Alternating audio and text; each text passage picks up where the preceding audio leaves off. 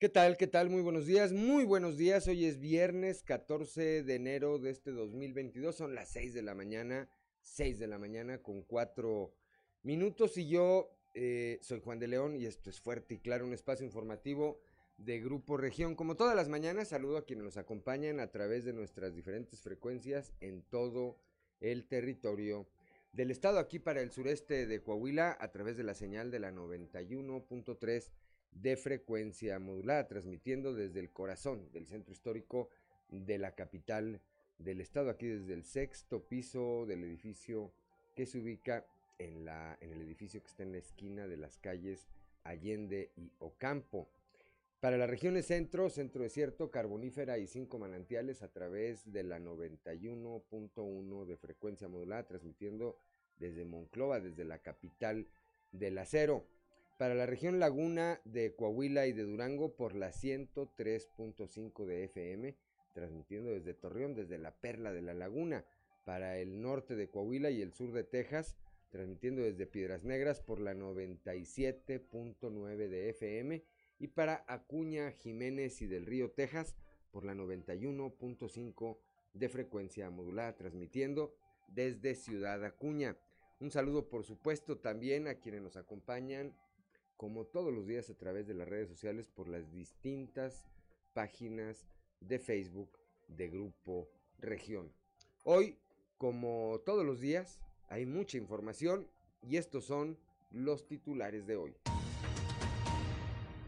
El día de ayer se llevó a cabo la primera detención y judicialización de un sujeto por el delito de crueldad y violencia contra los animales. Esto ocurrió en Acuña.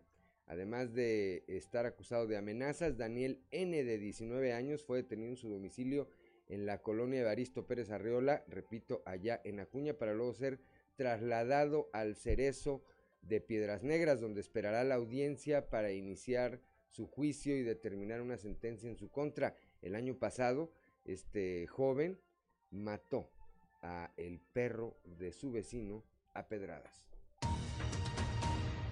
El día de ayer los gobernadores eh, de Yucatán y de Coahuila, eh, Mauricio Vila y Miguel Riquelme se reunieron en Torreón. Ahí presentaron, presentaron la Copa Internacional Santos Yucatán 2022, evento que se va a llevar a cabo del 16 al 22 de marzo próximos en el eh, municipio, allá en el estado, en el estado de Yucatán. hay que mencionar que tanto Vila como Riquelme ocupan, de acuerdo a la medición de Mitowski, los eh, lugares 1 y 2 en ser mejor evaluados por sus ciudadanos. Un costoso equipo en este 2022 apoyaré traído del Hospital General de Saltillo, estoy de acuerdo a una publicación en redes sociales en donde advierten a la ciudadanía a no comprarlo, pues es robado y añaden un teléfono al cual marcar para eh, aportar información sobre el mismo. Consultado al respecto, el director de comunicación social de la Secretaría de Salud. En este 2022 apoyaré. Indicó, indicó que se había iniciado una averiguación al respecto para saber si era cierto o no era cierto que se había robado este equipo. El día de ayer, un eh, miembro de la tribu Kikapú se entregó ante las instalaciones de la delegación de la Fiscalía General del Estado en la región carbonífera. Él está acusado de haber dado muerte el pasado 9 de diciembre a su sobrino, otro miembro de esa etnia. La Secretaría de Salud del Estado está pidiendo a la Secretaría del Bienestar del Gobierno Federal puestos de vacunación eh, contra el COVID permanentes eh, de tal manera que puedan atender a, ciudadanos rezagados y así poder llevar ante el seno de los eh, eh, subcomités técnicos regionales la propuesta de pedir, exigir el certificado de vacunación contra COVID para quien quiere ingresar a espacios cerrados como restaurantes, restaurantes, bares, estadios y demás consecuencia del Frente Frío número 22, cuyos efectos se sienten ya, el cual eh, ingresará durante la tarde eh, de este viernes, habrá un descenso drástico en la temperatura. durante este fin de semana, eh, llegando incluso a temperaturas de hasta menos un grado la madrugada del sábado y domingo, por lo que se exhorta a la población a cuidarse y protegerse para no sufrir enfermedades. Altos Hornos de México presentó un informe en el, que se, indica que el año pasado tuvo buenos resultados en la producción de acero líquido, asegurando que así se refleja la recuperación paulatina de esta siderúrgica. Aquí en Saltillo, el alcalde José María Frausto Siller encabezó la sesión de la instalación del Consejo Directivo del Sistema para el Desarrollo Integral de la Familia, el DIF Saltillo, en la que tomó protesta, ahí se tomó protesta a los nuevos integrantes, ciudadanos y funcionarios, y se aprobaron nombramientos para este organismo. Eh, quienes tomaron protesta ayer se comprometieron a trabajar por la población vulnerable. Bueno, pues esta, esta y otra información hoy aquí en Fuerte y Claro. Comenzamos.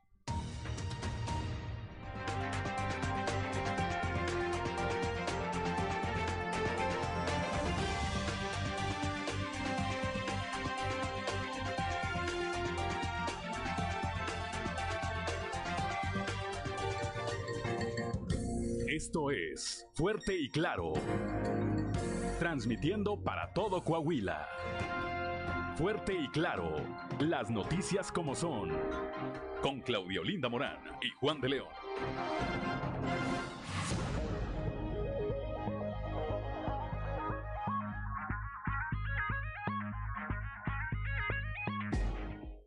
Son las 6 de la mañana, 6 de la mañana con 10 minutos que no se le haga tarde. Tenemos una temperatura en este momento de 7 grados centígrados aquí en eh, Saltillo, 9 grados en Monclova, 4 en Piedras Negras, Torreón 7, General Cepeda 6, Arteaga 7 grados también, Ciudad Acuña 4 grados en este momento, Musqui 7 grados, Sabinas y San Juan de Sabinas registran 4 grados a esta hora, San Buenaventura 9, Cuatro Ciénegas 9 grados, Parras de la Fuente 7 grados y Ramos Arispe 7 grados. Pero para saber cómo estará la temperatura, las condiciones del clima durante el resto del día, vamos con nuestra compañera Angélica Costa y los detalles del pronóstico del tiempo. El pronóstico del tiempo con Angélica Acosta.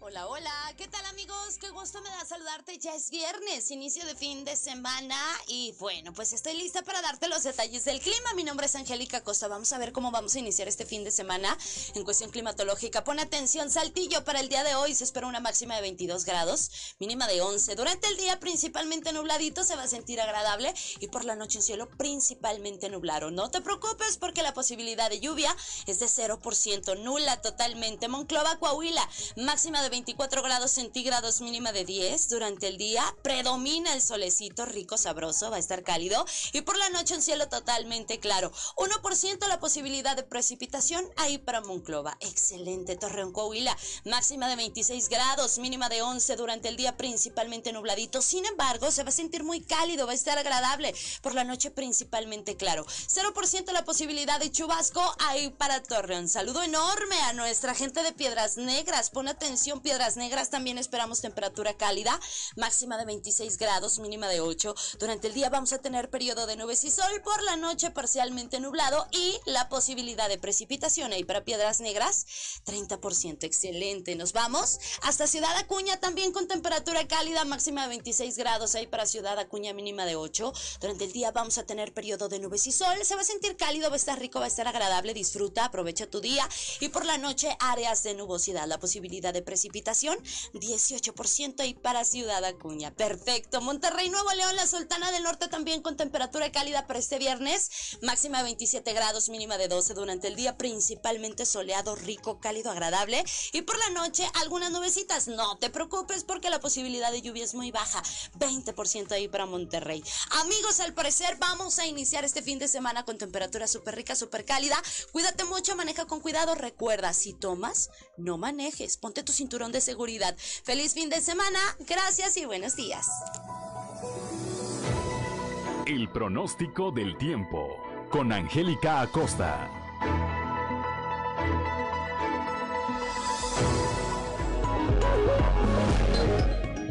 Gracias a nuestra compañera, eh, a nuestra compañera Angélica Acosta, cuando son las 6 de la mañana, 6 de la mañana con 14 minutos, hora de ir con Ricardo Guzmán y las efemérides del día.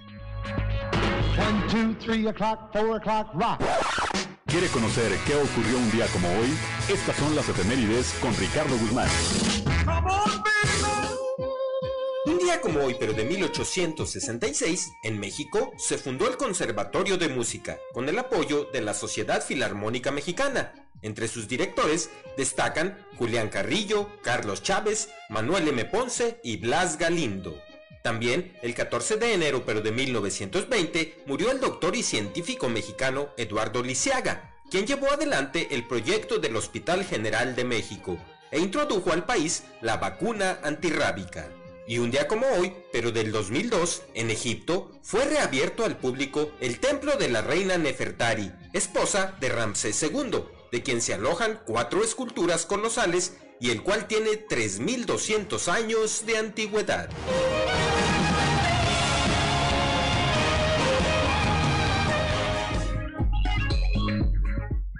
Ya son las 6 de la mañana, 6 de la mañana con 15 eh, minutos. Gracias a Ricardo Guzmán en las efemérides del día. El día de hoy, el Santoral, este 14 de enero, corresponde a quienes llevan por nombre Félix, Macrina y Rogerio, con R, Rogerio. Bueno, pues si usted conoce a alguien que lleve alguno de estos nombres, felicítelo.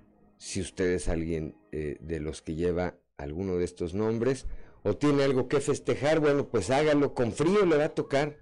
Hoy es eh, este frente frío, está, repito, pues dejando ya sentir sus efectos, hágalo con las precauciones, con las precauciones necesarias. Son las 6 de la mañana, 6 de la mañana con 16 minutos, vamos ahora al mundo de los deportes con Noé Santoyo.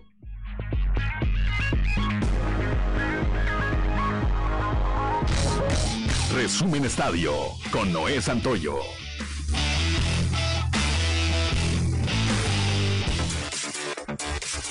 como un megaproyecto fue anunciado el nuevo estadio de Tigres, que se mantendrá dentro de las instalaciones de la Universidad Autónoma de Nuevo León, para que el plantel deje el volcán con 55 años de historia. En una conferencia sobre la cancha del actual inmueble, fueron revelados los detalles de esta obra, la cual será diseñada por el despacho Populos encargados de diseñar el estadio de Rayados, además del estadio de Wembley, de Tottenham, entre otros. En el evento estuvieron presentes el gobernador de Nuevo León, Samuel García, junto al rector de la Universidad Autónoma de Nuevo León, Santos Guzmán. La construcción del inmueble costará 320 millones de dólares y se colocará como uno de los mejores estadios del mundo, el cual podrá albergar distintos deportes con una capacidad de hasta 42 mil personas. Uno de los movimientos más sonados del mercado invernal para los mexicanos en Europa es el inminente fichaje de Jesús Tecatito Corona con el Sevilla de la Liga de España. El Tecatito ya conoció las instalaciones y en las próximas horas será presentado de manera oficial.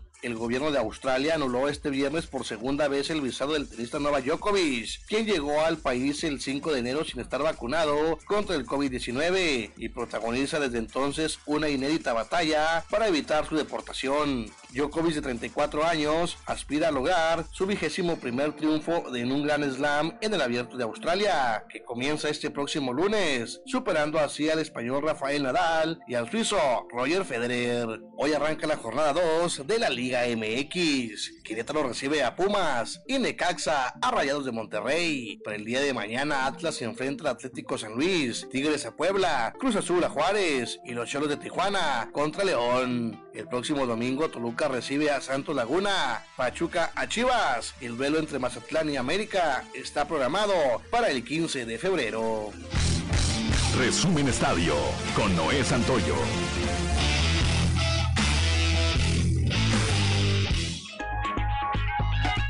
Son las 6 de la mañana, 6 de la mañana con 18 minutos. Gracias a Noé, Santo, eh, a Noé Santoy y el mundo de los deportes. Rápidamente le decimos las operaciones entre el peso norteamericano, entre el dólar norteamericano, perdón, y el peso mexicano. Arrancan hoy de la siguiente eh, forma. Hoy viernes 14 de enero el tipo de cambio promedio del dólar en México es de un dólar por 20.26 pesos. A la compra, la moneda norteamericana está en 19.97 pesos y a la venta en 20.56 pesos. Son las 6 de la mañana con 19 minutos. Vamos rápidamente a un resumen de la información nacional.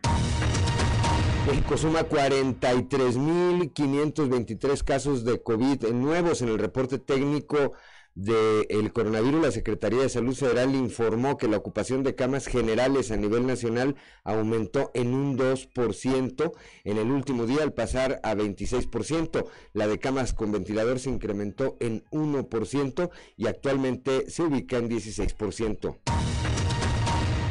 Presenta el INE solicitud de 1.138 millones de pesos a la Secretaría de Hacienda para llevar a cabo este ejercicio de la revocación de mandato. La solicitud se dio en acatamiento a la sentencia del Tribunal Electoral del Poder Judicial de la Federación del TRIFE, en la que establece que tanto Hacienda como el órgano electoral, en el ámbito de sus respectivas competencias, se encuentran obligados a promover respetar, proteger y garantizar los derechos humanos y políticos de la ciudadanía.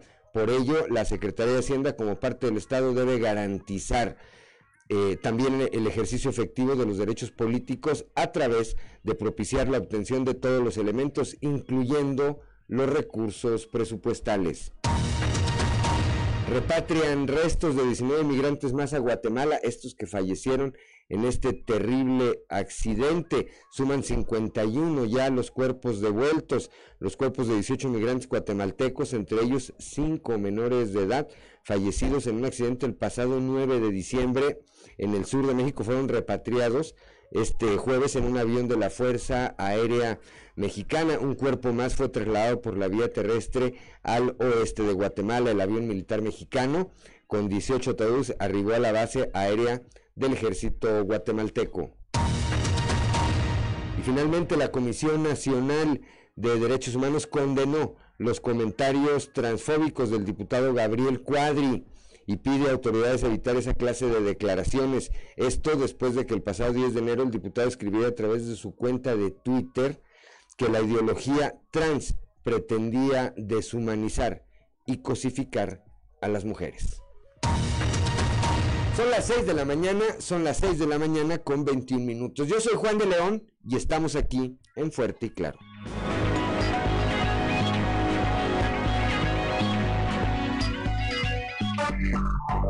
Enseguida regresamos con Fuerte y para que realicen su trabajo.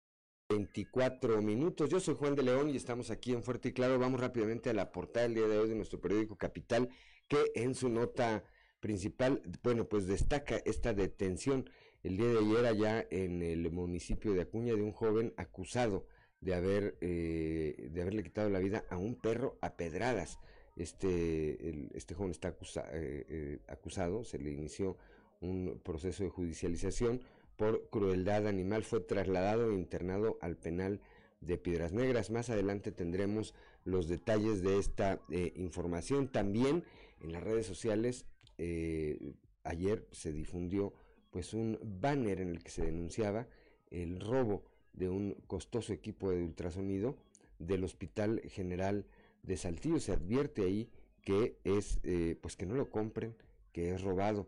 Se aporta incluso un teléfono para quien eh, deseara dar información. Grupo Región consultó, llamó a ese número telefónico y de ahí nos eh, remitieron con el director de comunicación social de la Secretaría de Salud, Jorge Luna, quien pues no confirmó ni desmintió la versión, dijo que se estaba llevando a cabo un proceso eh, interno para determinar si era real que faltaba el equipo o no. Bueno, pues por lo pronto ahí está lo que aparece en las redes. El día de ayer también, allá en la delegación de la Fiscalía General del Estado de la región carbonífera, un eh, miembro de la tribu Kikapú acudió a entregarse y ahí se le cumplimentó esta orden de aprehensión por el crimen de su sobrino cometido el pasado 9 de diciembre y también parte de esta etnia.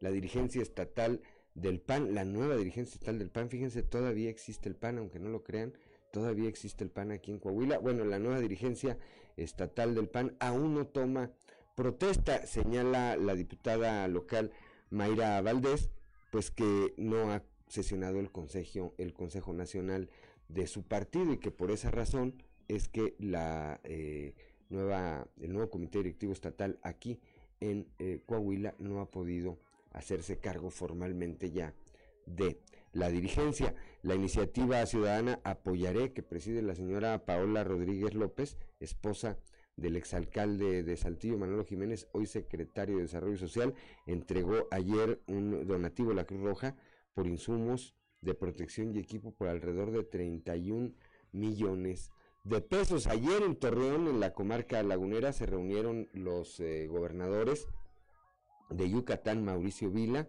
y de Coahuila, Miguel Riquelme. Ahí presentaron eh, la Copa eh, Santos Yucatán, Yucatán Santos 2022. Esta se va a llevar a cabo, esta se va a llevar a cabo en el próximo mes de marzo allá en ese estado. Hay que mencionar que estos dos gobernadores, de acuerdo a consulta Mitowski, son los mejor evaluados por sus ciudadanos a nivel nacional.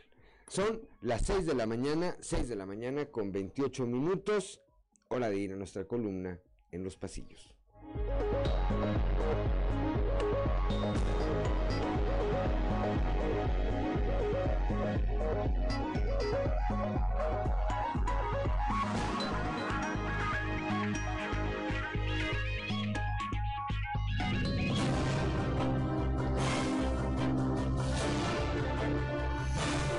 En el cartón de hoy, el Remedios, que nos muestra el presidente de México, Andrés Manuel López Obrador, quien está parado sobre un montón de cráneos humanos que tienen un cartel que dice 300 mil muertos por COVID-19. Y el presidente mirando hacia abajo dice, eso les pasa por no usar Vaporru.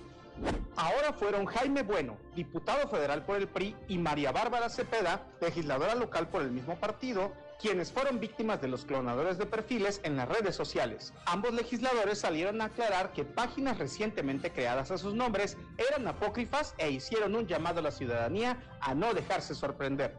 De gira por el estado, el secretario de Educación Francisco Saracho, que en Piedras Negras visitó la oficina de servicios regionales de la CEDU y luego se dejó ver por la región centro, específicamente en San Buenaventura, en donde recorrió las instalaciones del Instituto Politécnico Nacional.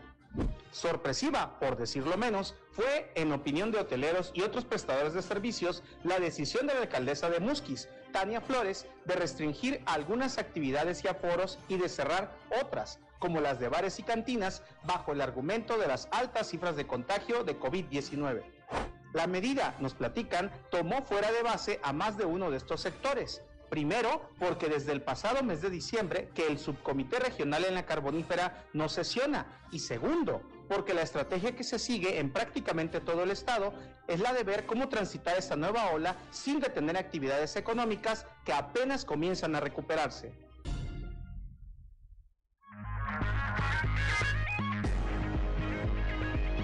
Entonces son las 6 de la mañana, 6 de la mañana con 30 minutos, vamos que no se le haga tarde, vamos rápidamente un panorama informativo por el estado. Comenzamos allá en la región carbonífera con Moisés Santiago Hernández.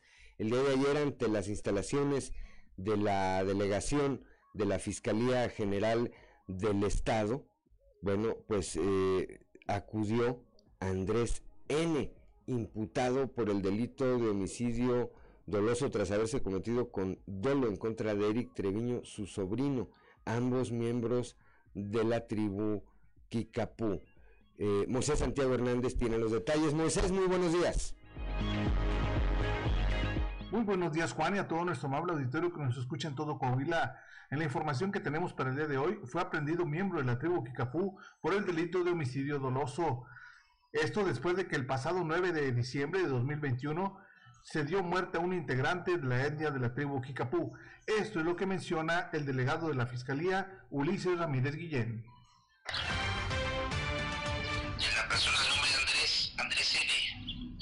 Eh, se presentó a, la, a las instalaciones de la policía investigadora o de la agencia de investigación criminal aquí en Sabinas, y se cumplimentó la orden, ya se celebró la audiencia inicial hizo la formulación de la imputación por el delito de homicidio, homicidio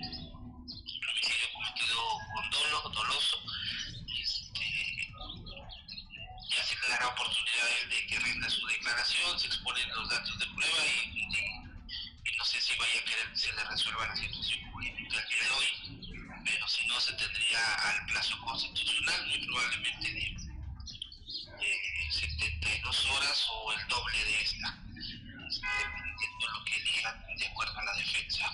Eso es lo que, lo que va a pasar o lo que va a suceder. Bien, en este caso se entregó de forma voluntaria o fue una orden de aprehensión directa. O sea, la orden de aprehensión existe, esa se tiene que cumplimentar. A las instalaciones de la, de la,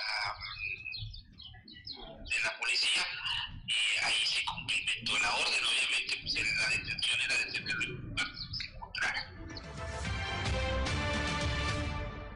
Desde la región carbonífera, para Grupo Región Informa, su amigo y servidor Moisés Santiago. Que tengan un excelente fin de semana. Son las 6 de la mañana, 6 de la Gracias a Moisés Santiago Hernández allá desde la región carbonífera, 6 de la mañana con 33 minutos, que no se le haga tarde. Bueno, eh, acá en el eh, sureste el día de ayer el secretario de salud, el doctor Roberto Bernal, hay que recordar que esta semana, cuando hubo sesión del Subcomité Técnico Regional COVID-19, se esperaba que ahí la Secretaría de Salud llevara al seno de este órgano la propuesta de comenzar a pedir ya el certificado de vacunación eh, contra el COVID-19 para ingresar a, espacios cerrados como restaurantes, antros, restaurantes, bares, estadios, ese tipo de eh, diversiones. Bueno, antes de hacerlo, antes de hacerlo, dice el doctor Bernal, el secretario de Salud que están pidiendo o van a pedir a la Secretaría de Salud Federal, a la Secretaría del Bienestar Federal, perdón, que eh, haya puestos de vacunación permanentes para rezagados. Raúl Rocha tiene los detalles. Raúl, muy buenos días. Buenos días. Esta es la información para el día de hoy. La Secretaría de Salud está pidiendo a la Secretaría del Bienestar puestos de vacunación permanentes para rezagados y poder proponer el solicitar el certificado de vacunación en espacios cerrados, dijo su titular Roberto Bernal. Agregó que es solo una propuesta para que siempre haya disponible un punto de vacunación y la gente pueda acudir a aplicarse la vacuna. Ante esta gran, gran oleada que se ve en este momento, nos está sobrepasando. Es probable que, que no tengamos la capacidad para muestrear a tantos y por otro lado, estas pruebas se están vendiendo, cuestan 200 pesos, 180 pesos, los encuentran en los supermercados, en las farmacias. Mucha gente lo está comprando. Entonces lo que necesitamos es que lo hagan de una forma ordenada, que nos reporten los positivos y que lo sepan hacer correctamente. Entonces vamos a trabajar con ellos de tal forma de enseñarlos a tomarlas, a interpretarlas correctamente y de que nos reporten los casos positivos. Y la propuesta ya finalmente este, de que ya no tú, tú, tú, puedes comprar una muestra y, mostrarte. Lo que queremos es que lo hagas correctamente y que salga positivo en el reporte. Estamos proponiendo que haya una de las estrategias que está teniendo mucho resultado para vacunar a los no vacunados es pedir los certificados de vacunación en todos los espacios cerrados es una posibilidad yo no estoy proponiendo, no, no digo que se va a hacer, pero no puedes hacer esa propuesta sin haberles dado la facilidad a la población de vacunarlos. Lo que le estamos proponiendo a la Secretaría de Bienestar es que tenga puestos permanentes de vacunación para rezagados. O sea, así si no le dejas entrar a algún lado, bueno, pues, puedes ir y vacunarte. Esa es la propuesta. Esta es la información para el día de hoy. Buen día.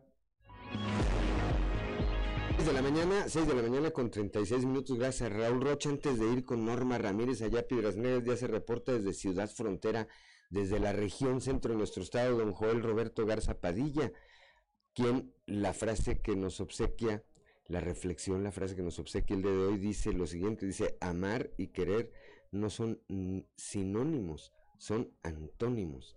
El querer lo exige todo y el amar lo entrega todo. ¿eh? Así hay una canción de José José, ¿verdad? Amar y querer. Dice, apreciado Juan de León, dirección y equipo de colaboradores, bendecido fin de semana. Recuerden, es de viernes, de café, por supuesto, claro, de café con este frío. No se antoja tomar más que café.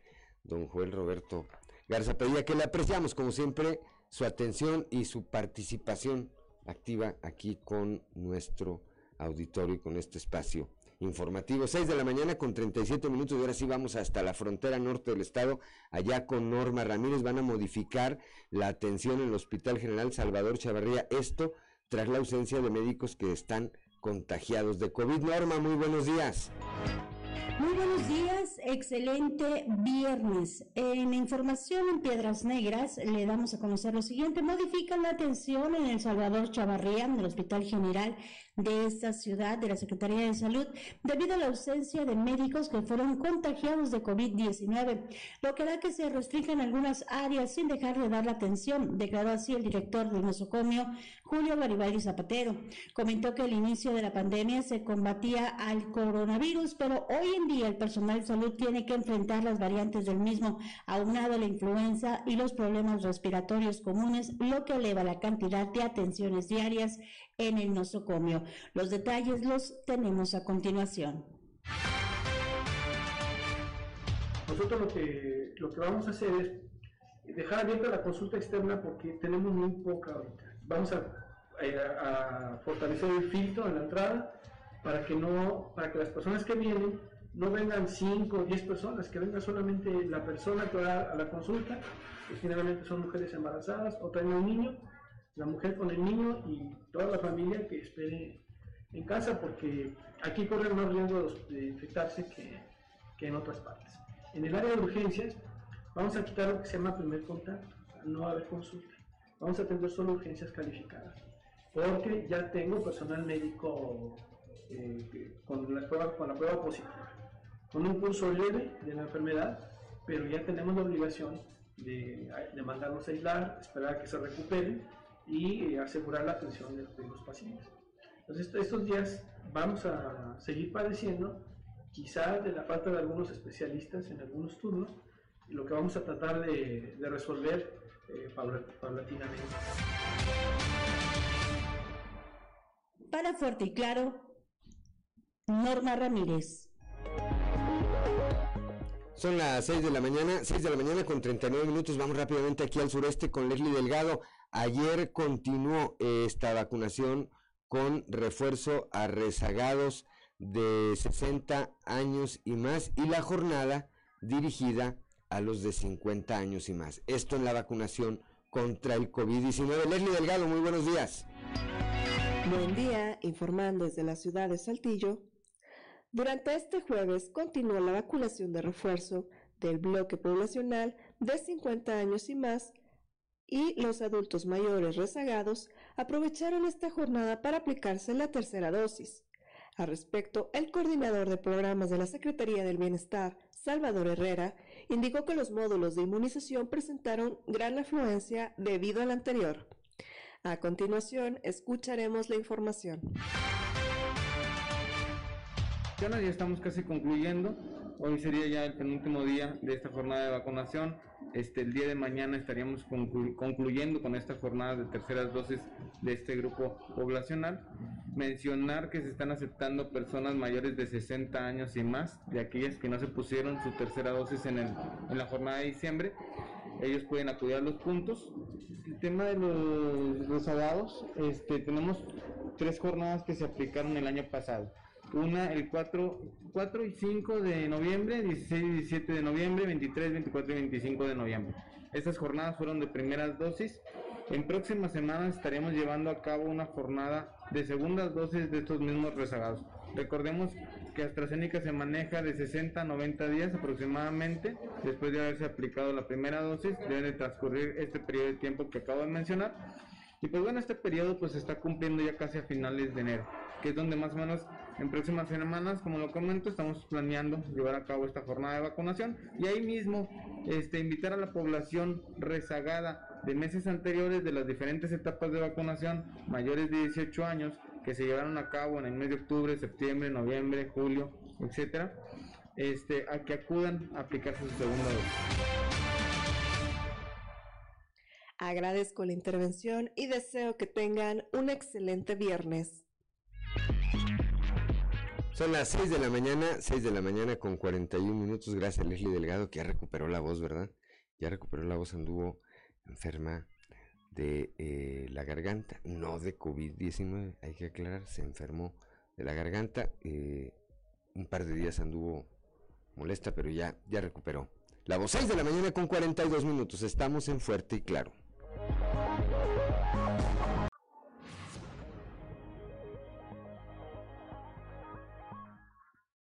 Son las 6 de la mañana, 6 de la mañana con 46 minutos, ya está en la línea telefónica desde eh, el municipio de Acuña, nuestro compañero Ricardo Ramírez eh, Guevara para platicarnos de la detención ayer de este joven identificado como Daniel N, de 19 años y acusado de crueldad animal. Ricardo, muy buenos días.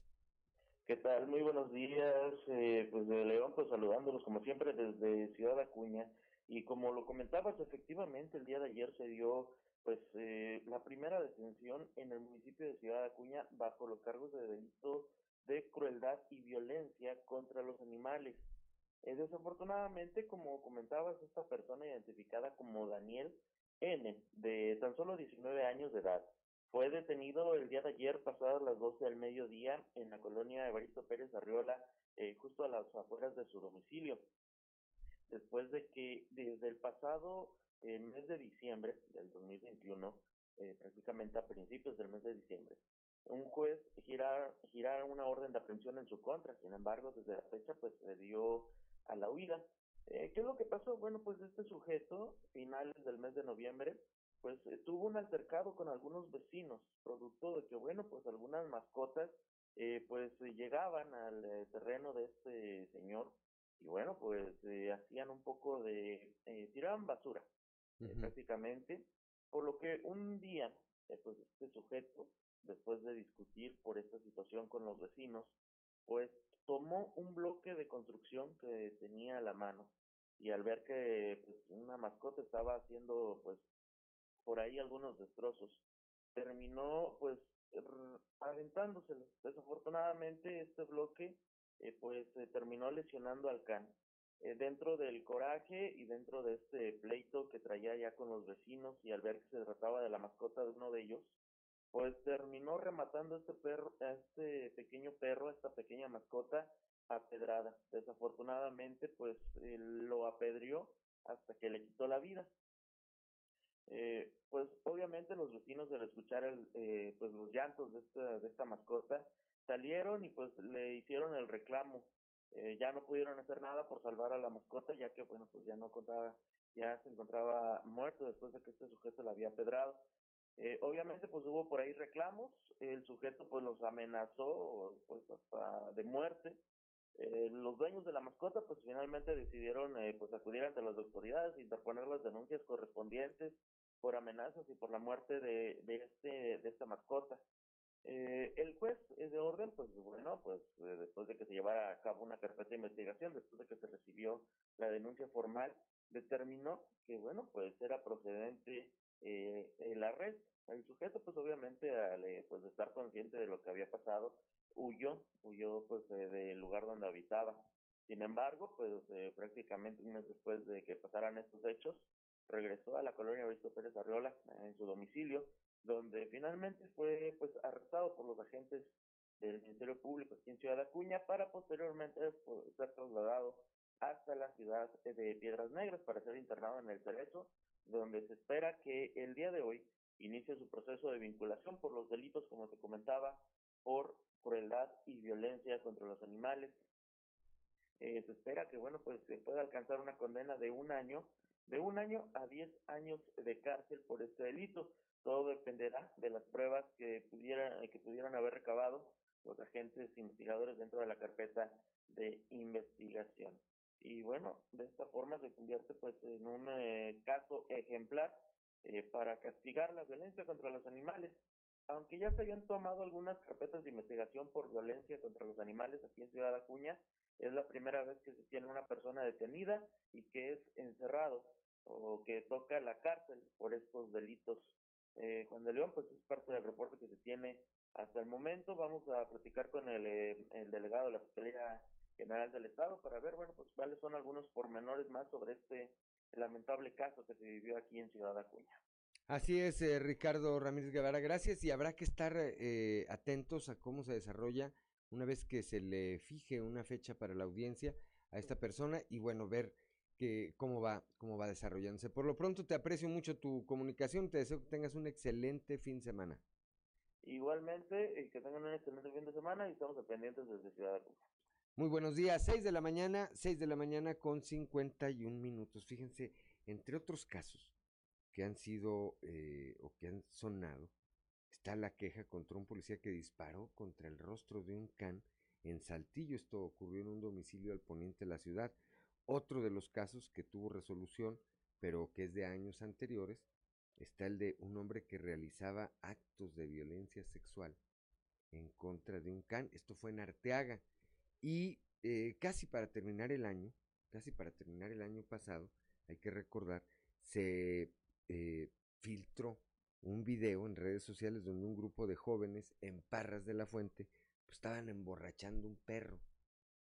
Eso es entre otros, entre otros, eh, de los casos de violencia, de crueldad animal que ahí se han presentado aquí en el estado. Son las 6 de la mañana con 52 minutos, ya está en la línea telefónica Víctor Barrona ya desde la región lagunera. El día de ayer los gobernadores Mauricio Vila de Yucatán y Miguel Riquelme de Coahuila presentaron la Copa, presentaron este, este torneo, Copa Internacional Santos Yucatán 2022. Víctor, tú tienes los detalles, muy buenos días. Buenos días, Juan, y buenos días a nuestros amigos de Fuerte Claro. Así es, pues ayer aquí en La Laguna precisamente se presenta este torneo que se va a realizar en la ciudad de Mérida, Yucatán, del 16 al 21 de marzo de 2022, convocados clubes a nivel nacional y de algunos países que eh, se van a integrar a esta competencia de todas las categorías y también eh, el tema de discapacidad eh, es incluyente este torneo. Así que bueno, de esta manera, Juan, y, y por el deporte, se reúnen aquí en la laguna los gobernadores mejor evaluados esto según la medición de top, ya que Vila es el eh, ranqueado número uno y Miguel Ángel Riquelme Solís es el número dos de los eh, mandatarios estatales mejor evaluados a nivel estatal. Y bueno, en torno a la cuestión del deporte y a las similitudes, Juan, que hay entre programas, acciones, visión de los gobiernos estatales de Yucatán y de Coahuila, de eso habló el gobernador Miguel Ángel Riquelme. Vamos a escuchar. además de la anfitrionía de Román Alberto, agradecer la visita hoy de Mauricio Vila Tosal, gobernador del estado, del gran estado de, Yucatán. Anoche tuvimos la oportunidad de intercambiar algunas experiencias, pero dentro de todo lo que platicamos, que hay mucha semejanza dentro de la atención a nuestros estados, a, a las principales problemáticas, a lo que hoy se acentúa como eh, una de los, de los principales ejes de, gobierno, que es el cuidado de la salud y la atención a la, a la pandemia. El poder mantener los índices de seguridad como los tiene Coahuila y como los tiene Yucatán, sabes perfectamente que tiene mucho que ver en eh, el trabajo con las familias, el poder darles la oportunidad a nuestros jóvenes y darles el ejemplo, la idolatría de cosas buenas, de los jugadores profesionales, de los goleadores, de los que han salido de, del barrio a la cancha y han triunfado. Y ejemplos de eso son los que todo, toda la gente debe observar. Esa es la vida y el esfuerzo del, Club de Fútbol Santos Laguna. Por eso eh, sé que te llevas una copa que va a ser muy redituable para Yucatán. Son las 6 de la mañana, 6 de la mañana con 55 minutos. Bueno, pues eh, en este, en base a este resumen que hacía el gobernador Miguel Riquelme son pues eh, administraciones, gobiernos que se mantienen cercanos a la población atendiendo sus demandas más, más sentidas. Son las 6 de la mañana con 55 minutos. Gracias Víctor Barrón por tu reporte, como siempre, tan completo. Te deseamos que tengas un excelente fin de semana. Está haciendo frío ya en la laguna, Víctor. Sí, está haciendo frío, Juan, 8 grados acá en la comarca lagunera, pero pues aquí al pie del cañón informando a toda la población coahuilense. Como siempre, cuídate mucho, Víctor. Muchas gracias. Feliz fin de semana, hasta luego. Igualmente, 6 de la mañana con 56 minutos. Estamos en Fuerte y Claro. Seguimos en Fuerte y Claro.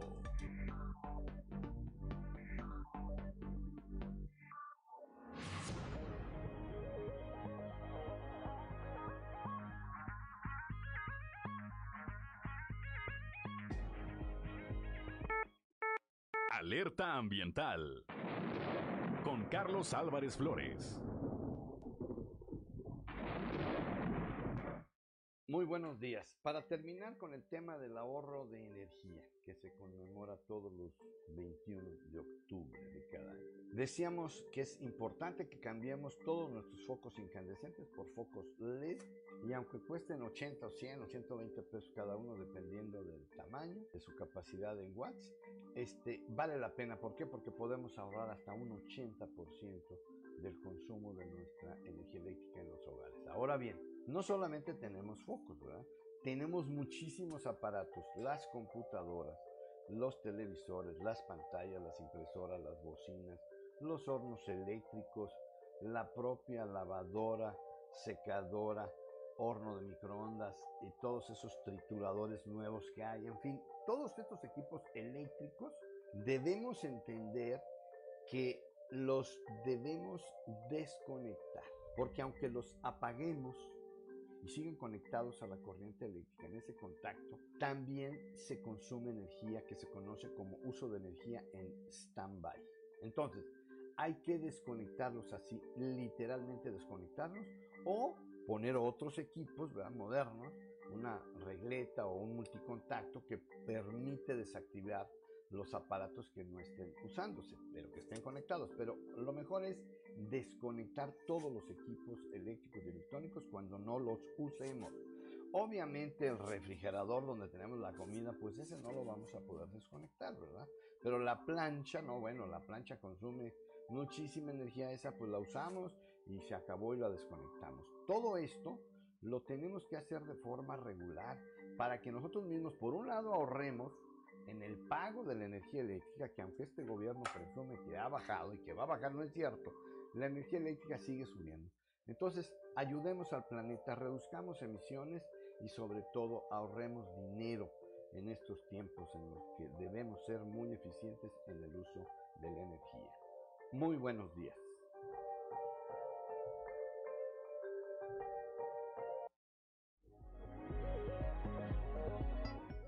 7 de la mañana, 7 de la mañana con dos minutos, gracias a nuestro amigo Carlos Álvarez Flores y su alerta ambiental. Continuamos con la información. El día de ayer, eh, bueno, pues se difundió en redes sociales, se difundió en redes sociales un, eh, una imagen, un banner, en donde se advierte que no compren un equipo de ultrasonido porque es robado, dice, fue sustraído, dice esta publicación del Hospital General de Saltillo eh, y pues contempla, incluía un teléfono, un número telefónico al cual llamar para dar información sobre este equipo. Se trata de un eh, equipo de ultrasonido marca Mindra y modelo DP10 que de acuerdo a la publicación también estaba en el área de consulta externa del nosocomio. Se marcó, Grupo Región se comunicó ese número de una persona que no quiso identificarse eh, nos remitió con el director de comunicación social de la Secretaría de Salud, el licenciado Jorge Luna, quien eh, se limitó a enviar un mensaje en el que señala que se inició un procedimiento interno de investigación por parte de la Coordinación de Asuntos Jurídicos y en caso de requerirse, dice, de corroborar los hechos será la denuncia correspondiente a las autoridades y al órgano interno de control. Esto, pues, e, este tipo de respuestas, y lo digo con todo respeto, generan más dudas que certezas, porque si no se robaron el equipo, pues bueno, pues no se lo robaron. Y si se lo robaron, pues bueno, pues sí se lo robaron, o sí está cuando menos extraviado. Bueno, pues esto es lo que hay con respecto a este tema que aparentemente, repito, este equipo que aparentemente fue sustraído del Hospital General de Saltillo. Son las 7 de la mañana, 7 de la mañana con 4 minutos en Torreón el sacerdote Víctor Gómez Hernández, rector del Santuario Turístico Religioso del Cristo de las Noas, informó que el complejo sufrió el robo de 25 metros de cable de cobre en hechos ocurridos la mañana del pasado jueves. Y debido a que no es la primera ocasión que sucede un evento de este tipo, el presbítero anticipó que se implementará una estrategia de seguridad con el apoyo del gobierno del estado y el ayuntamiento de Torreón.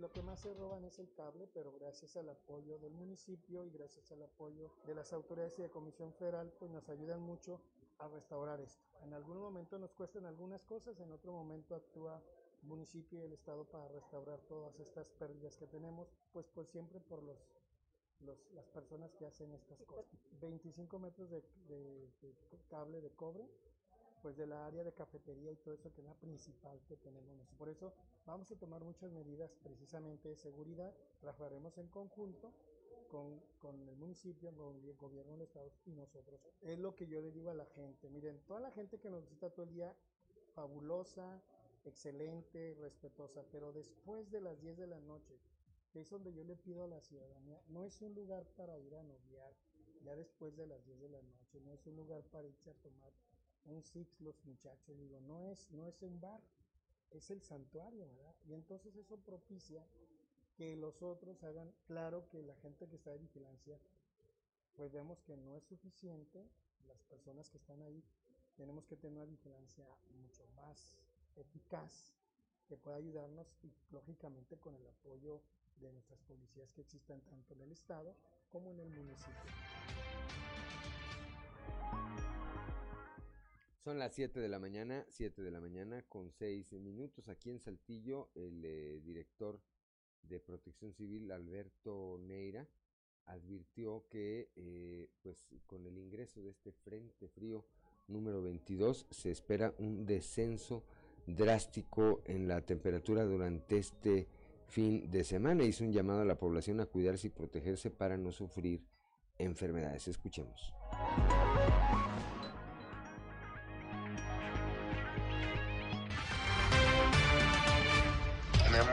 Pronóstico del ingreso del Frente Frío número 22, el cual forma parte de la temporada invernal 2021-2022, en la cual, de acuerdo al Servicio Meteorológico Nacional, se han pronosticado 52 frentes fríos para el total de la temporada. Y en este caso, para el día de mañana, eh, se pronostica la entrada a territorio nacional de este Frente Frío número 22, el cual viene acompañado de una vaguada polar, la cual va a intensificar el descenso de las temperaturas, en donde se está pronosticando, como bien lo comentas, principalmente para sábado y domingo, durante las primeras horas de la mañana, temperaturas que inclusive pudiesen alcanzar los menos un grados este, centígrados. Ok, eh, bueno, en este sentido, eh, pues bueno, se van a habilitar los albergues, se van a estar realizando recorridos por parte de Protección Civil. Sí, así es. Este, aún tenemos activo el plan operativo invernal 2021-2022, eh, dentro del cual, eh, dentro del mismo se comprenden diversas acciones, entre las cuales destacan eh, la activación de los albergues con los que colabora la Dirección de Protección Civil y Bomberos.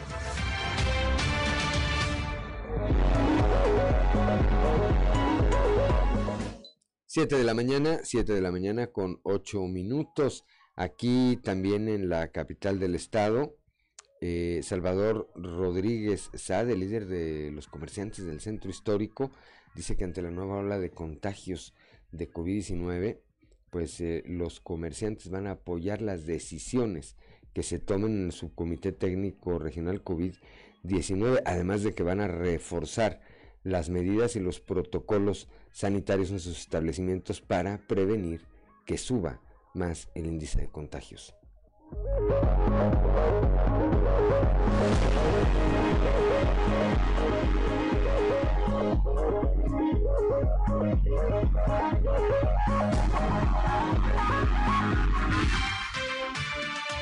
Este, nosotros vamos a apoyar todas las decisiones que se tomen en el subcomité, ya que son consensadas. Este, ha sido muy asertivo el gobernador este, desde que empezó la pandemia, de entrada al formar estos subcomités técnicos que nos permiten tomar decisiones en conjunto, tanto económicas como de salud.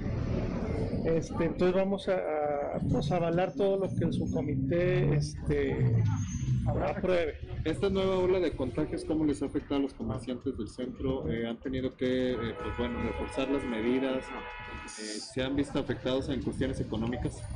Este, pues no tan así, porque pues es la cuesta de enero, entonces este, yo creo que próximamente sí nos vamos a ver afectados. Sí está dejando de salir mucha gente por el miedo. Afortunadamente ya con el con la vacunación, este, el número de hospitalizados no es tan alto, no es de alarmarse contra el número de contagiados, que esto eso es lo, digo, es lo principal, digo, y, y, es en lo que nosotros estamos enfocados y lo que estamos viendo entonces por eso vale la pena yo creo que sí tomar el, este, la propuesta del, certificado de salud para promover que los que no se han vacunado se vacunen.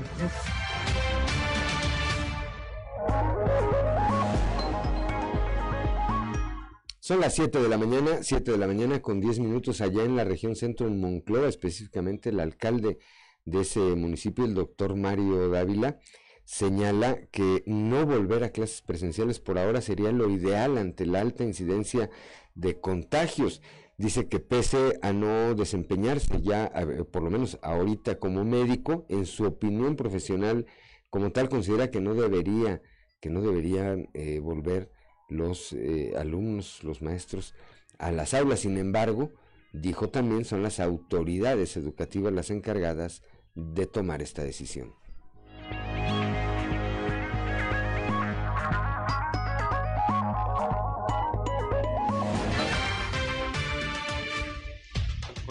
¿Regreso escolar? Sí, sí. A lo mejor es, desde mi punto de vista, que no regresen, digo a las escuelas, pero ya las autoridades eh, estatales de educación, ellos tomarán las decisiones, pero siendo parte del área de la salud, no en este momento como funcionario de salud, sino como médico, mi sugerencia es que no regresen. ¿Pondría en la próxima junta de? Es que nosotros no tomamos las decisiones. Las decisiones en salud las tomamos nosotros, en educación las toman ellos.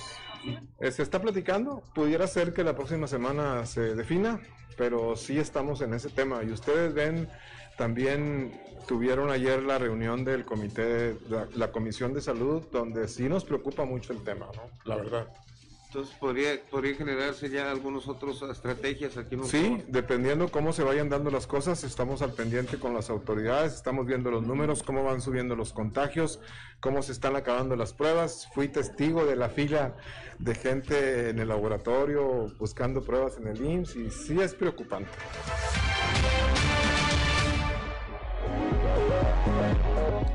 Siete de la mañana, siete de la mañana con 12 minutos. Aquí en Saltillo el alcalde el ingeniero José María Fraustro Siller encabezó la sesión de instalación del Consejo Directivo para el desarrollo para el, del Sistema para el Desarrollo Integral de la Familia, el DIF Saltillo. En, ahí tomó protesta los nuevos integrantes, ciudadanos y funcionarios y se aprobaron nombramientos para este organismo. Eh, quienes tomaron protesta y se comprometieron a trabajar por la población vulnerable. En la sesión estuvo presente Beatriz Dávila Garza, presidenta honoraria del DIF eh, Saltillo, así como Beatriz Eugenia Fraustro, presidenta del voluntariado del mismo organismo. Quiero eh, agradecer, dijo el alcalde, a los miembros del Consejo Directivo por aceptar esta encomienda. Sé que quienes lo integran son personas con amplio criterio y experiencia para desempeñar esta labor en favor de los grupos más vulnerables y para quienes trabajaremos unidos, apuntó el alcalde, quien eh, añadió que su administración trabaja con firmeza para impulsar el eje de desarrollo participativo e incluyente del cual el cual forma parte de su plan de trabajo en esta administración 2022-2024. Fraustro tomó protesta a los vocales ciudadanos del Consejo Directivo que son Magdalena Amalia González Garza, Alma Lee eh, José Ramón Cubillas Romero y Emanuel Garza. Además, el Consejo Directivo está conformado por el propio alcalde José María Fraustro Siller, por Carlos Alberto Estrada Flores, secretario del ayuntamiento, Juan Carlos Villarreal Garza, tesorero municipal, Lisette Álvarez Cuellar, contralora municipal, Mauro Sánchez, secretario técnico, Luis Alfonso Carrillo eh, González, director de salud pública municipal. También forman parte de este los regidores Eduardo Medrano Aguirre y Ángel Mahatma Sánchez Guajardo, además de la regidora Juana Lidia Torres Valdés. En la sesión se aprobó también la designación de Alejandro Rafael Cepeda Valdés como director general del DIF Saltillo, quien también fungirá como secretario técnico de ese consejo directivo. Se aprobaron eh, eh, también los nombramientos para ocupar las subdirecciones, Secretaría Técnica, Asuntos Jurídicos, Programas Sociales y Administración, así como los responsables de las diferentes coordinaciones. Son las 7 de la mañana, 7 de la mañana con 15 minutos. El día de ayer la iniciativa ciudadana Apoyaré, que preside la señora Paola Rodríguez López, esposa del exalcalde de Saltillo y actual secretario de Inclusión y Desarrollo Social Manolo Jiménez Salinas, donó a la Cruz Roja de Coahuila insumos de protección y equipo médico con valor de 31 millones de pesos para las 11 sedes que la institución tiene en el estado acompañada por la presidenta honoraria del DIF Saltillo, la señora Beatriz Dávila de Fraustro y de Ivonne Espinosa, coordinadora estatal de Damas Voluntarias de la Cruz Roja. Paula Rodríguez eh, López recordó que la iniciativa Ciudadana Apoyaré tiene como objetivo integrar a la comunidad a través de proyectos de alto impacto social, coordinando esfuerzos entre sociedad civil, iniciativa privada y gobierno, y así poder ser el puente entre las personas que quieren ayudar y quienes necesitan ayuda. En este 2022 apoyaré, eh, continúa sumando esfuerzos en esta ocasión hacemos la donación de cubrebocas, tricapa, cubrebocas KN95 y equipo de protección para el personal de salud que trabaja en diferentes municipios de Coahuila. Esta donación se hace a través de la Cruz Roja y equivale a 31 millones de pesos. La contingencia sanitaria continúa y en esos momentos que estamos atravesando una nueva alza de contagios y nuevas variantes es indispensable que nuestros héroes de la salud estén fuertes y bien protegidos. Voy a conocer finalmente que en coordinación con la Cruz Roja Estatal, cada cubrebocas y equipo será distribuido a las 11 delegaciones del Estado para así llegar a los hospitales y personal de salud de cada región de Coahuila. Son las 7 de la mañana, 7 de la mañana con 16 minutos. Allá en la región carbonífera, en Sabinas específicamente, la alcaldesa de ese municipio, eh, Diana Aro Martínez, manifestó que tras tener conocimiento de esta denuncia de abuso sexual en contra de dos elementos de la policía municipal, pues eh, señala que eh, la propia autoridad municipal es quien exige que estas investigaciones se lleven hasta las últimas consecuencias y se proceda conforme a la ley. Fui informada de esta situación y como tal pues eh, turnamos a las autoridades correspondientes hicieron las investigaciones que esto requiere y pues mi es de que se proceda y se haga lo que la ley así lo determine según la investigación. Siempre hemos estado escuchando a la ciudadanía y la ciudadanía siempre me lo ha pedido, de que eh, quieren reclamar esa confianza de la ciudadanía para con la autoridad y estamos bien atendientes, con mucha comunicación con ellos y vamos a tener esa coordinación y esa, y esa eh, información que, requiere la ciudadanía, de, tenerlos informados, de que la autoridad esté cerca y vamos a estar en, comunicación con, con, la ciudadanía, con la conformación de los comités que también en su momento yo me comprometí. Vamos a conformar comités por colonia.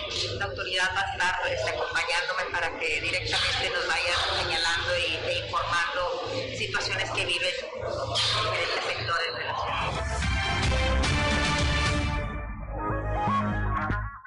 Son las 7 de la mañana, 7 de la mañana con 18 minutos. La diputada local por el PAN, Mayra Valdés, dice que solo falta que sesione el Consejo, el Consejo Nacional de su partido para que avale a la nueva dirigencia estatal en Coahuila que encabezan Elisa Maldonado como presidenta y a Gerardo Aguado como secretario general. Estamos esperando que sesione el Consejo Nacional para que ya se avale el nombramiento de nuestra presidenta electa, que es Elisa, y de Gerardo Aguado como secretario general. Esperemos que pueda quedar para finales de enero, primeros de febrero. Es un proceso, ahora sí que de papeleo y de, de formas, ¿no? De formas internas dentro de Acción Nacional, pero pues la situación ya está dada este, la tenemos ya como presidenta electa. Pues no, mira, digo, yo no estoy en contra del actuar de Chuy de León, sino al contrario. Este, creo que el actuar del PAN y el, eh, lo que hemos estado viviendo, pues es una responsabilidad de todos los paristas, no solamente del presidente o de quien encabeza el partido. Y yo creo que sí nos unió a muchos. Este, creemos que son momentos de unidad, tenemos un contexto nacional que pues es preocupante con las formas en cómo está llevando el peje este, o lopitos, ¿verdad? Como le dicen, este, eh, el país es preocupante para nosotros y yo creo que es momento en que nosotros estemos unidos como una oposición responsable y antes de ser panistas somos mexicanos y tenemos que llegar con unidad a los siguientes procesos que puedan venir aquí en Coahuila. Ya son las 7 de la mañana, 7 de la mañana con 20 minutos. Yo soy Juan de León y estamos aquí en Fuerte y Claro.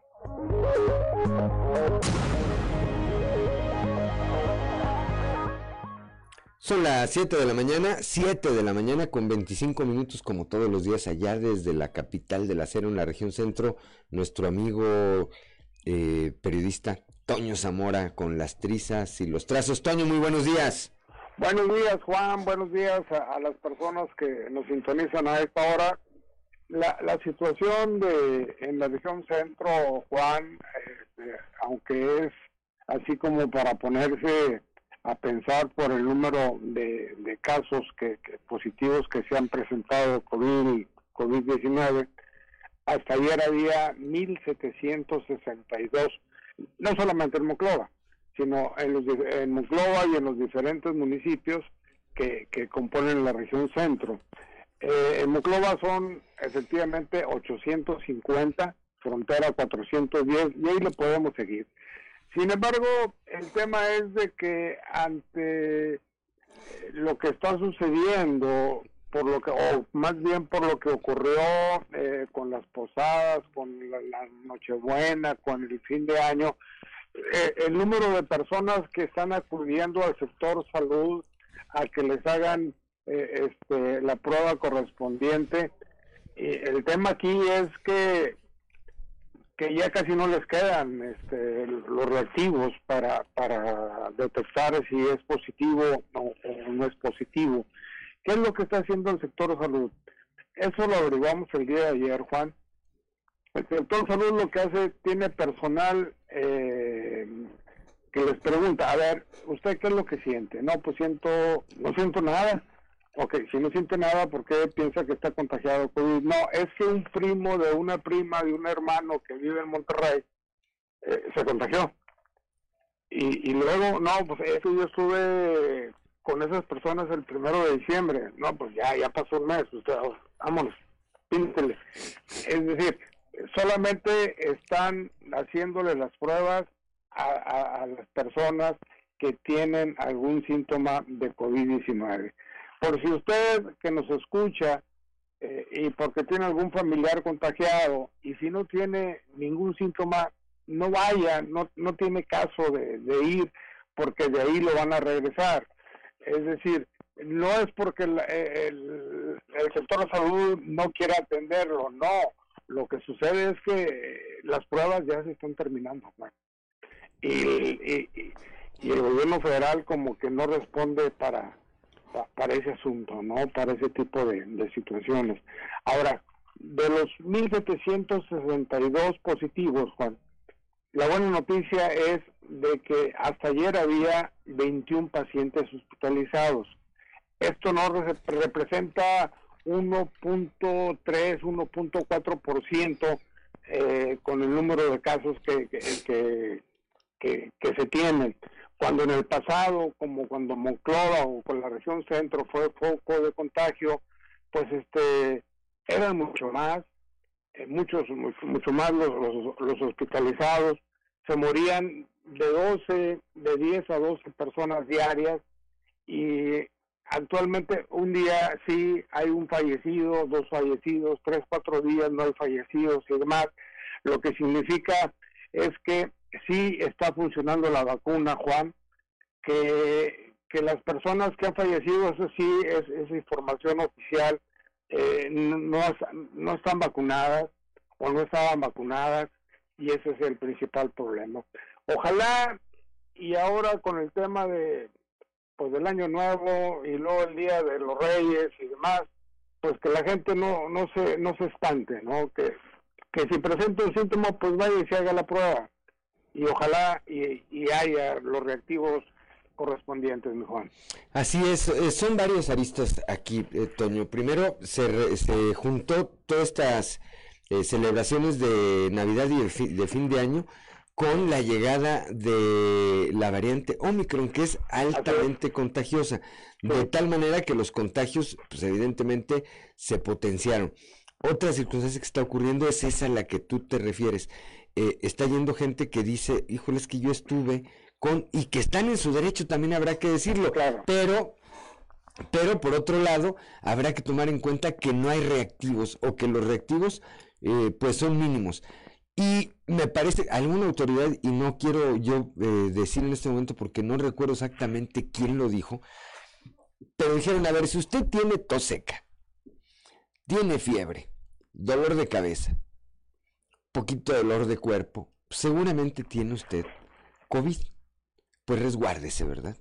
Salvo que esté usted grave, que sienta que esto está bajen considerando sus niveles de oxigenación, vaya y busque eh, hospitalizarse. Pero eh, eh, prácticamente, y regreso al meme que comentábamos hace unos días, que ese meme que están difundiendo, ustedes dicen, si no tienes un amigo contagiado de COVID, pues significa que no tienes amigos, porque todos tenemos en este momento a alguien cercano, conocido, que está, que está contagiado de COVID 19. Eh, ahí el día de ayer, antier, el gobernador eh, Riquelme se refería a este tema y decía, bueno, no tenemos todavía los datos, pero eh, entendemos que el Omicron está ya difundido por diferentes regiones del estado y ha hecho esto. Yo cerraría con una última reflexión y que hay que estar eh, atentos a este tema. Es mucha la gente que se está incapacitando, sobre todo en la industria, y esto puede en el corto plazo provocar, provocar un problema de carácter económico, Toño. Sí, definitivamente, ¿no? Aquí las empresas más importantes que tenemos están dando casos de, de COVID. Eh, incluso ya hay trabajadores eh, de confianza que, eh, que cuando menos ya están haciendo home office desde hace como 15 días o sea, Altos Hornos de México se adelantó ese tema y no digamos ni tantito que en breve eh, salgan los mayores de 60 años que son los encargados de la producción, o sea, los que trabajan en temas de producción y mayores de 60 años y con alguna enfermedad crónico-degenerativa que también sean regresados a su casa. El, el, inconveniente para estos últimos es de que solamente es el sueldo y a ellos lo que les hace fuerte, y aquí lo comentamos Juan, es, es el bono de producción. Pero son cosas de salud. Así es. Bueno, pues estaremos pendientes, Toño. Excelente fin de semana. Igualmente, Juan, hasta lunes. 7 de la mañana, gracias Antonio Zamora, ya desde la región cientos, centro, perdón, 7 de la mañana con 32 minutos. Saludamos como todos los días a nuestro amigo Luis Humberto Ruiz Cabello, amigo nuestro de hace mucho tiempo y hoy funcionario en la Secretaría de Inclusión y Desarrollo Social en, nuestro estado, hijo además de toda una institución en la radio de Coahuila y yo me atrevería a decir hasta de México, de don Jorge Ruiz Schubert, mi ex vecino de muy chiquito, de muy, pero muy chiquito, todavía eh, tuve el privilegio de escuchar su voz, eh, tanto en la radio como pues cuando eh, había oportunidad de saludarlo, cuando menos de verlo de lejos ahí por la calle de Jiménez, aquí en el corazón del centro histórico de la capital del estado. Son las 7 de la mañana, 7 de la mañana con 33 minutos. Ya tenemos a Osiris García. En un momento vamos a estar platicando con Osiris, con Osiris García, que, bueno, pues es otro soldado caído del COVID. Eh, 19 está eh, cumpliendo con un, eh, eh, con un periodo de resguardo después de haber resultado positivo a esta, pues a esta pandemia.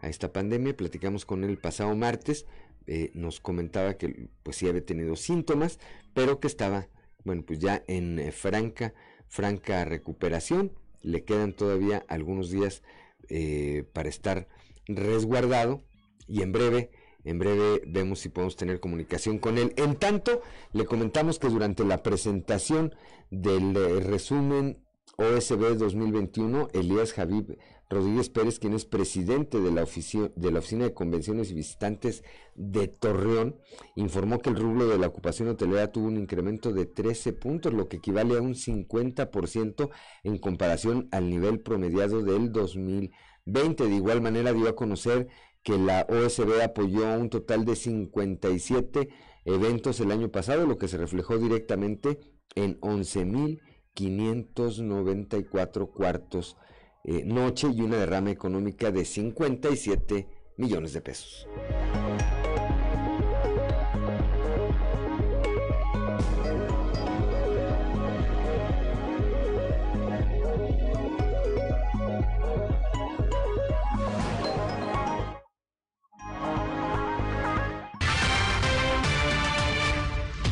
Sí, totalmente. Aumentamos este, de lo que fue el año antepasado del 2020 que cerramos con un 29%, el 2021 lo cerramos con un 39%. Que estas cifras la, verdad son muy alentadoras para nosotros, ¿verdad? El objetivo de este 2022 es alcanzar el 45% de ocupación en promedio de todo el año. De, llegar a los 65 eventos apoyados y, sobre todo de buscar la capacitación para, para los, los, trabajadores del... Sí, están las condiciones, esperemos ya que esto de la pandemia se, va, se venga para abajo, ¿verdad? Para que nos, nos ayude para incrementar un poquito más nuestro porcentaje de ocupación. Eventos pactados, ya tenemos 35 eventos pactados en el año 2022, lo, lo cual es muy favorable, ¿verdad? Nos alcanza, nos ayuda para alcanzar nuestras metas. Es un, es un reto, si queremos aumentar ahí a 65, lo cual es, es, un buen número. En cuestión de hoteles, el único que está por apertura es el Hotel Moca, que está que tiene fecha de apertura este, este primer semestre del año. Es el que está en la Colón. Esos son como 80 habitaciones, para alcanzar un total de 2.900 habitaciones aquí en la laguna.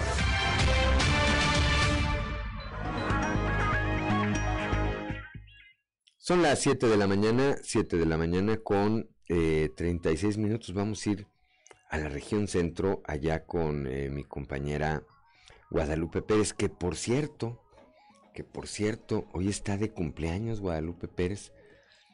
16 años cumple Guadalupe. Una mujer muy joven, muy combativa. A ver si ahorita tenemos, oportunidad de platicar, aunque sea rápidamente con ella, Ricardo. Terminando este, esta nota, eh, vamos a tratar de ver si podemos enlazarla rápidamente por teléfono. Bueno, allá con Guadalupe Pérez, eh, eh, Altos Hornos de México presentó un informe en el que indica que el año pasado tuvo buenos resultados en la producción de acero líquido.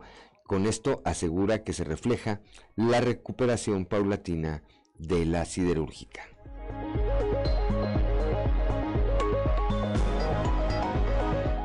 Buenos días, saludos desde la región centro. Altos Hornos de México, mediante un comunicado, informó que al cierre del 2021 registró un volumen anual de producción de 2 millones de toneladas de acero líquido, cifra que superó en 100 mil toneladas a lo registrado en 2020. Mediante este comunicado también señalan que con esto se refleja la paulatina recuperación en los ritmos de producción de la empresa, de igual manera, se comenta en este comunicado por parte del ingeniero Luis Samudio Michelsen, director general de la empresa, que reconoce el esfuerzo entregado por el personal, lo que permitió llegar a estos niveles de producción en un año en el que se enfrentaron a muchas dificultades y que aún así lograron avanzar y recuperar la productividad de la empresa. De igual manera también señalan que siguen trabajando en planes estratégicos para tratar de recuperar y concretar la estabilidad de la siderúrgica en el presente año. Saludos desde la región centro para Grupo Región Informa, Guadalupe Pérez. Son las 7 de la mañana, 7 de la mañana con 38 minutos, gracias a la recolección de muestras referenciales de ADN que realizaron diferentes partes del estado, el Centro Regional de Identificación Humana cuenta con una base de datos que asciende a más de mil familias. escuchemos a la licenciada Yesca Garza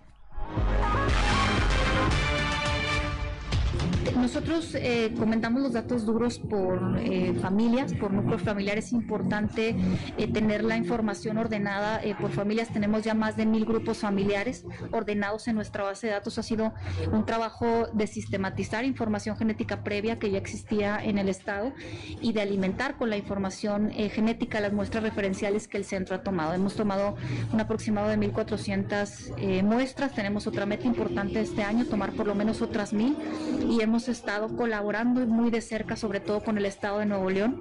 Ya hemos tenido eh, allá tres intervenciones y estaremos también eh, próximos a regresar a, Nuevo León, sobre todo a seguir fortaleciendo los grupos familiares donde exista la presunción que su ser querido pudo haber desaparecido en tránsito en Coahuila. No se ha eh, definido, digamos, la estrategia regional o qué estados va a abarcar la competencia del, centro. Creo que el, el gran compromiso de este centro es primero empezar por casa, consolidar los trabajos de Coahuila, dar una respuesta eh, a las familias, pero es importante empezar a generar eh, vínculos, sobre todo en la, operación de muestras referenciales con los estados vecinos, porque sabemos que el fenómeno de la desaparición pues trajo mucha movilidad.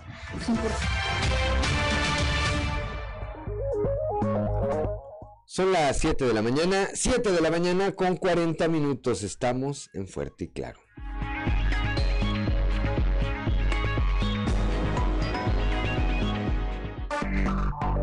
Enseguida regresamos con Fuerte y Claro.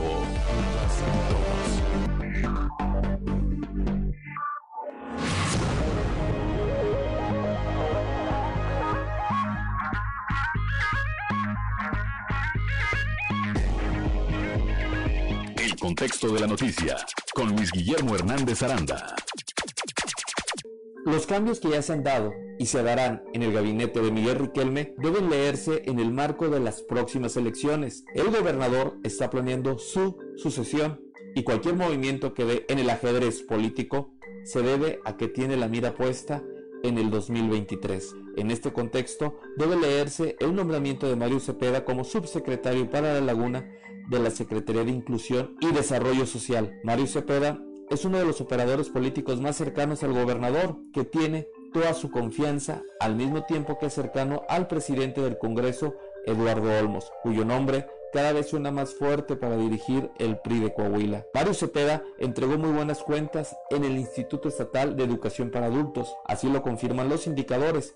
Coahuila se encuentra en los primeros lugares de eficacia operatividad y eficiencia respecto a la educación para adultos. Ahora Cepeda volverá a hacer el trabajo de campo, el trabajo social que ha realizado ya desde tiempo atrás. Es importante señalar que el nuevo titular del Instituto de Educación para Adultos debe mantener los altos estándares de trabajo. Apenas el pasado lunes, Miguel Riquelme anunció que vienen proyectos importantes para Torreón. Con la llegada a la alcaldía de Román Alberto Cepeda, se avisora una mayor coordinación, o mejor dicho, habrá coordinación, la cual nunca existió en los hechos con Jorge Cermeño. El exalcalde panista nunca quiso trabajar de manera conjunta como si lo han hecho otros presidentes municipales de su partido. El gobernador ya movió sus fichas para que Manolo Jiménez sea el candidato a la gubernatura, pero en este juego político la unión del tricolor será clave para mantener el poder en la entidad, sobre todo tomando en cuenta el crecimiento que ha tenido Morena en las últimas elecciones en Coahuila. De ahí, como en cualquier deporte, el PRI debe mantenerse unido y los nuevos alcaldes, así como funcionarios y diputados deben dar resultados y alinearse en torno al proyecto del gobernador. Por supuesto, Manolo Jiménez es de los más obligados a dar resultados en la Secretaría de Desarrollo Social para de ahí catapultar su candidatura. Seguramente veremos más enroques donde el gobernador apostará por su equipo de confianza para tener una operación política exitosa. Miguel Riquelme sabe ganar elecciones, así lo confirman los resultados, pero también sabe gobernar y por eso, de acuerdo a la última encuesta de Mitowski, correspondiente a diciembre del 2021, es el segundo gobernador mejor evaluado. Con estos resultados, Riquelme ya tiene la mira puesta en el 2023. Soy Luis Guillermo Hernández, nos escuchamos en la próxima.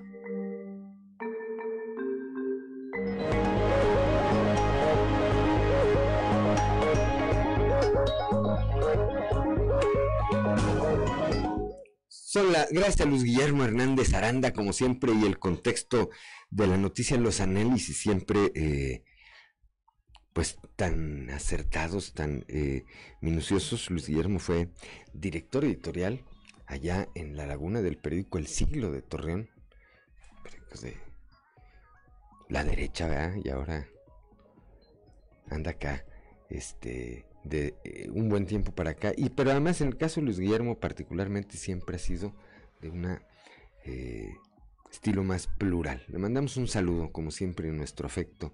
Y a Huicho, su hijo, también, por supuesto. 7 de la mañana, 7 de la mañana con 48 minutos. Vamos, eh, vamos rápidamente a un resumen de la información nacional. México suma 43.523 casos eh, nuevos de COVID. En el reporte técnico de la pandemia, la Secretaría de Salud informó que la ocupación de camas generales a nivel nacional aumentó en un 2% en el último día al pasar al 26%. La de camas con ventilador se incrementó en 1% y actualmente se ubica en 16%.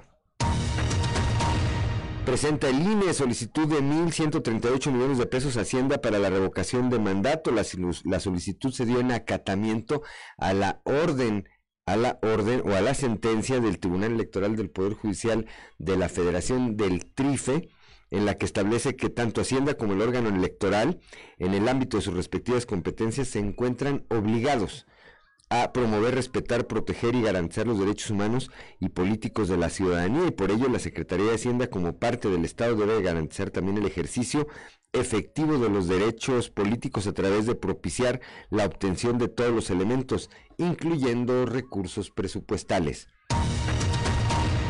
Repatrien restos de 19 migrantes más a Guatemala por accidente en Chiapas. Suman ya 51. 51 los cuerpos devueltos, los cuerpos de estos últimos 18 migrantes guatemaltecos, entre ellos cinco menores de edad fallecidos en un accidente el pasado 9 de diciembre en el sur de México, fueron repatriados el día de ayer jueves a bordo de un avión de la Fuerza Aérea Mexicana. Un cuerpo más fue trasladado vía terrestre al oeste de Guatemala el avión eh, militar mexicano con 18 ataúdes arribó a la base aérea del ejército guatemalteco. La Comisión Nacional de los Derechos Humanos condenó los comentarios transfóbicos del diputado Gabriel Cuadri y pidió a las autoridades evitar esa clase de declaraciones. Esto después de que el legislador eh, expresara el pasado 10 de enero a través de su cuenta de Twitter que la ideología trans pretendía deshumanizar y cosificar a las mujeres. Y finalmente, eh, por tercer año consecutivo, la cifra de personas encarceladas en México creció. El 2021 cerró con casi 10.000 internos más en los penales del país en comparación con los que había en 2020. En total, la población penitenciaria ascendió a casi 215 mil mujeres y hombres privados de su libertad, el 42% de ellos sin, sin que se les haya probado que cometieron un delito. Hasta aquí, hasta aquí el resumen de la información nacional cuando son las 7 de la mañana con 51 minutos. Vamos al show de los famosos con Ámbar Lozano.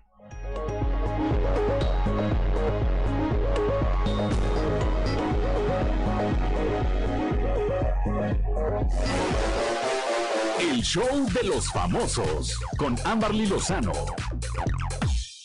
niegan que hijo de Camilo VI esté al borde de la muerte. La salud de Camilo dio mucho de qué hablar en las últimas horas, después de que una revista revelara que una fuente cercana a la familia indicó que el heredero de Camilo VI se encontraba en una situación crítica y se debatía entre la vida y la muerte. Aparentemente le practicaron una traqueotomía y estaba conectado a un ventilador tras haber colapsado su sistema respiratorio, además de que el hígado y riñón estaban en el mismo estado.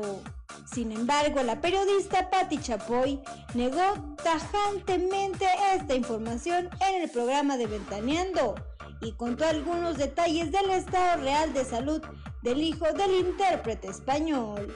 Efectivamente, sí estuvo al borde de la muerte. Rosario Murrieta se comunicó con Lourdes a España y dice que efectivamente ya va de salida. En cuanto a que ya no está en terapia intensiva, está en una habitación, reveló Patti Chapoy.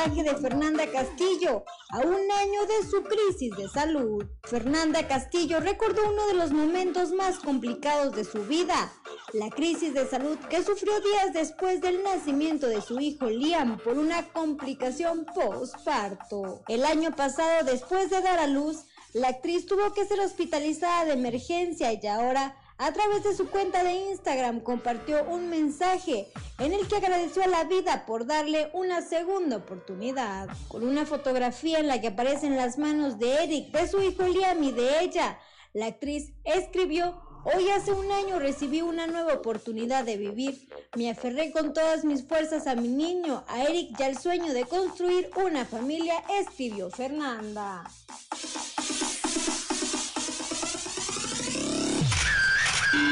Reportó para Grupo Región Amberly Lozano.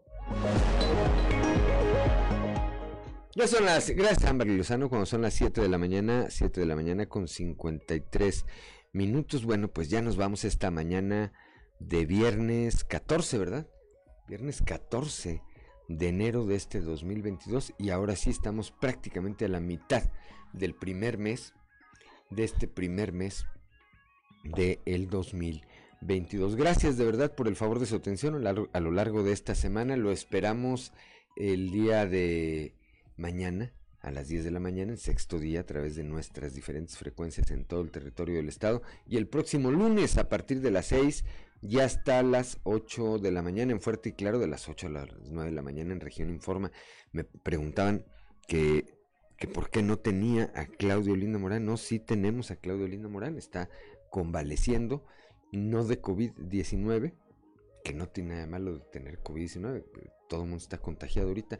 No, ella tiene una afección en la, en la garganta. Estará aquí eh, muy seguramente a partir del próximo lunes, si está ya recuperada al 100% y si no, pues en breve, en breve ya tendremos aquí. Siempre es necesario e indispensable el eh, punto de vista de una mujer. Eso genera equilibrios, ¿verdad? Eso genera equilibrios eso genera equilibrios en todo, bueno, en, también en esto. Así que no, no es que no tengamos a Claudia, sí, sí la tenemos, nada más que está, repito, convaleciendo y pronto, pronto estará de regreso aquí. Por lo pronto le aprecio como siempre a Ricardo Guzmán en la producción, a Ricardo López en los controles, a Cristian Rodríguez y Ociel Reyes, Ociel Reyes y Cristian Rodríguez que hacen posible la transmisión de este espacio informativo a través de las redes sociales, a la propia Claudelina Morán siempre por su acompañamiento, porque aunque usted no la ve aquí a cuadro, está detrás está este, retroalimentándonos aquí de información